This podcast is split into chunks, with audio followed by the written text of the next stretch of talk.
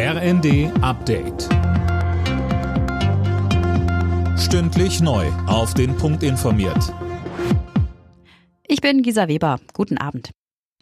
Deutschland hat ein neues nationales IT-Lagezentrum. Bundesinnenministerin Faeser hat es am Vormittag in Bonn eröffnet. In dem Zentrum sollen Experten die Cybersicherheitslage für Deutschland rund um die Uhr im Blick behalten und sich auch mit anderen Stellen national und international austauschen. Die Chefin des Bundesamts für IT-Sicherheit Plattner sagt, dass nun ein einheitliches und präzises Lagebild der weiter steigenden Bedrohungslage möglich ist. 90 Prozent weniger Emissionen im Vergleich zu 1990. Das hat die EU-Kommission heute als neues Klimaziel für 2040 vorgeschlagen.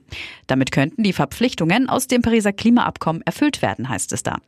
Die Grünen-Fraktionschefin im Bundestag, Katharina Dröge, sagte im ZDF, Je früher man handelt, umso leichter, zuverlässiger und sozial gerechter kann man die Klimaschutzmaßnahmen ausgestalten. Und deswegen ist es richtig und wichtig, dass die EU-Kommission auch ein Klimaziel für das Jahr 2040 vorschreibt. Das gibt uns allen am Ende mehr Planungssicherheit und mehr Möglichkeiten, auch die besten Maßnahmen zu machen. Während mit der Deutschen Bahn noch verhandelt wird, hat sich die Lokführergewerkschaft GDL mit Transdev auf einen Tarifabschluss geeinigt.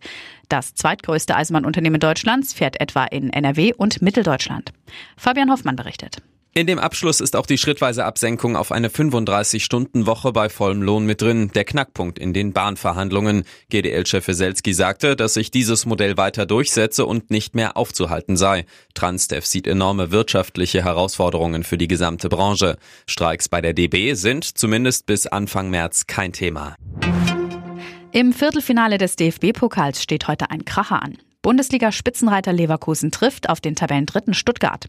Mit Düsseldorf und Kaiserslautern stehen bereits zwei Halbfinalisten fest. Das letzte Ticket wird morgen vergeben im Duell von Saarbrücken und Gladbach. Alle Nachrichten auf rnd.de